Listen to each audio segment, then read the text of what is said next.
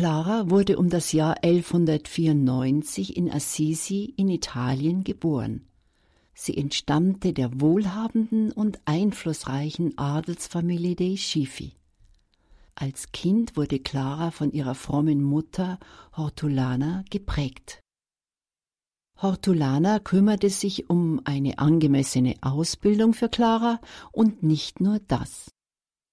Auf der Grundlage tief empfundener christlicher Nächstenliebe weckte sie in ihrer Tochter ein Verantwortungsgefühl für die Armen und Bedürftigen ihrer Zeit.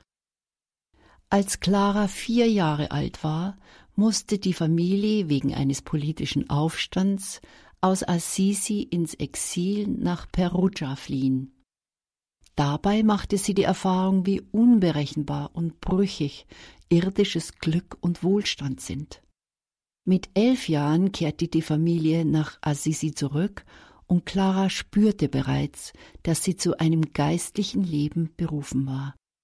Sie praktizierte inzwischen entschiedenes Fasten, tägliches Beten und großzügiges Almosengeben nach dem Vorbild ihrer Mutter. Jedoch dies alles war ihr nicht genug.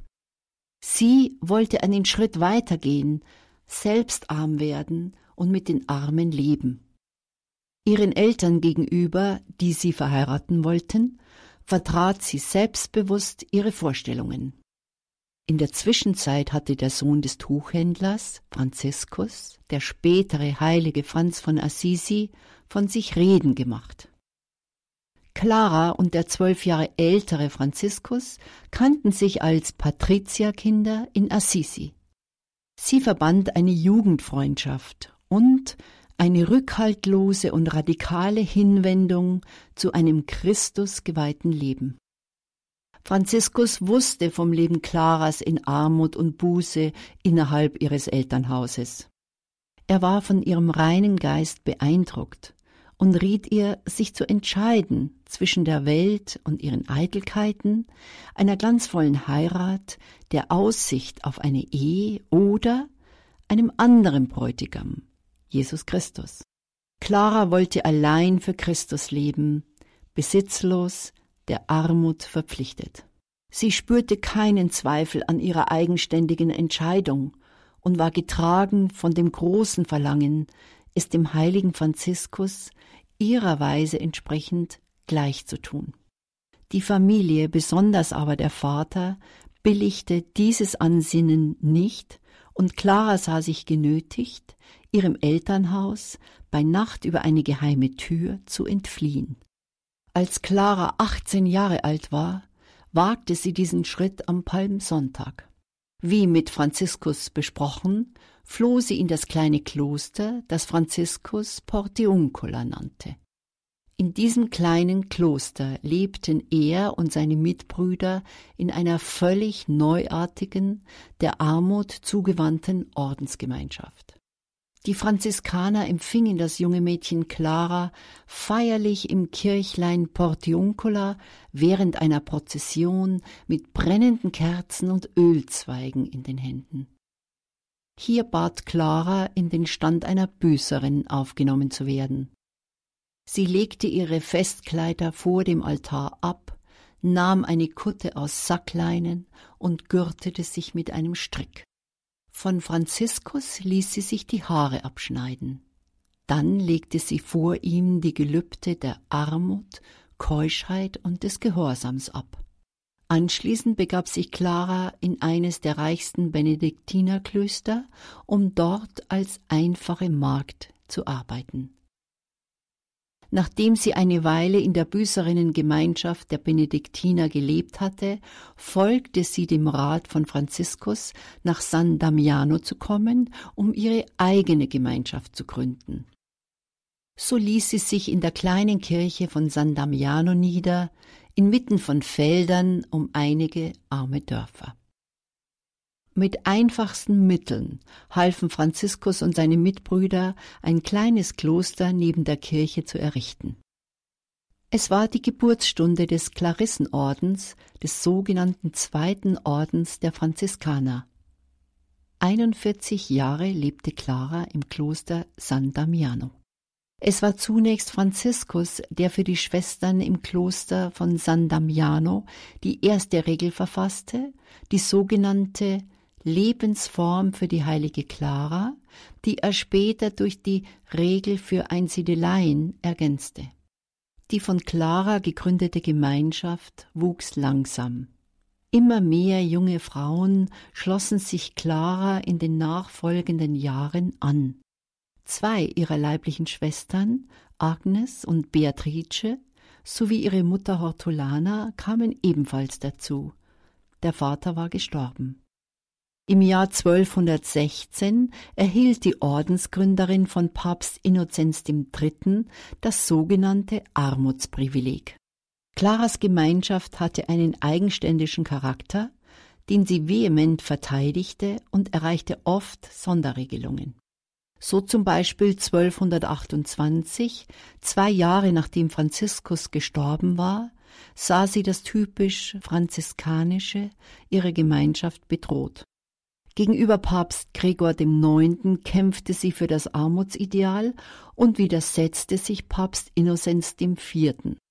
Clara verfasste 1253 selbst, kurz vor ihrem Tod, die Ordensregel, welche schließlich die endgültige päpstliche Anerkennung erfuhr.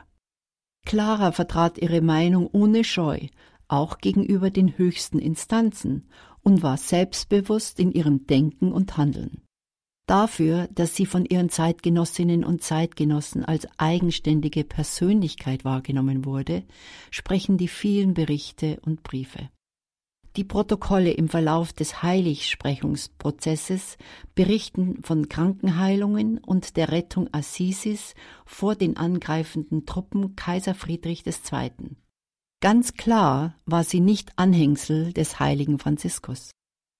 Schon zu Lebzeiten wurde sie wie eine heilige Ordensgründerin verehrt. 1250, schwer erkrankt, hatte sie sich nicht mehr erholt. Von da an ahnte sie ihren Tod voraus. Sie verfasste ihren Segen, der in verschiedenen Textquellen und als schriftlicher Abschied überliefert ist.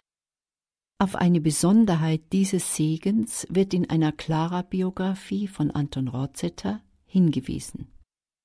Darin heißt es, Clara setzt sich über sprachliche Gewohnheiten hinweg und bringt ihr frauliches Bewusstsein zur Geltung, indem sie in bestem Latein konsequent von Söhnen und Töchtern spricht und die weibliche Form nicht nur mit meint. Der Heiligsprechungsprozess wurde bereits drei Monate nach ihrem Tod eröffnet und zwei Jahre später wurde sie heilig gesprochen. Die Berichte von Wundern, Visionen, Krankenheilungen und die zweimalige Rettung Assisis ließen ahnen, dass Clara vor Gott Gnade finden würde.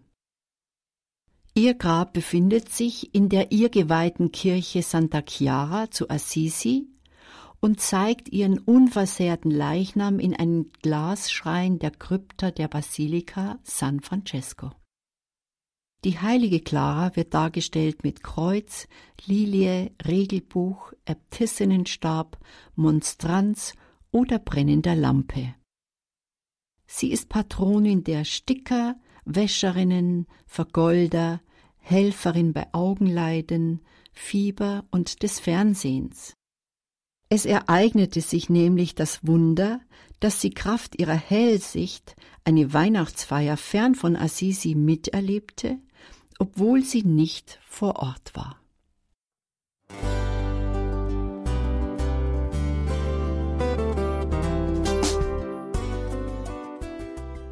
Liebe Zuhörerinnen und Zuhörer, vielen Dank, dass Sie unser CD- und Podcast-Angebot in Anspruch nehmen.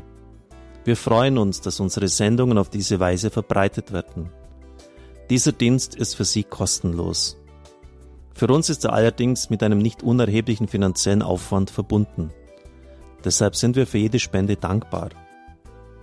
Alle Bankverbindungen unserer Spendenkontos können Sie über unsere Homepage horeb.org unter dem Menüpunkt Spenden einsehen.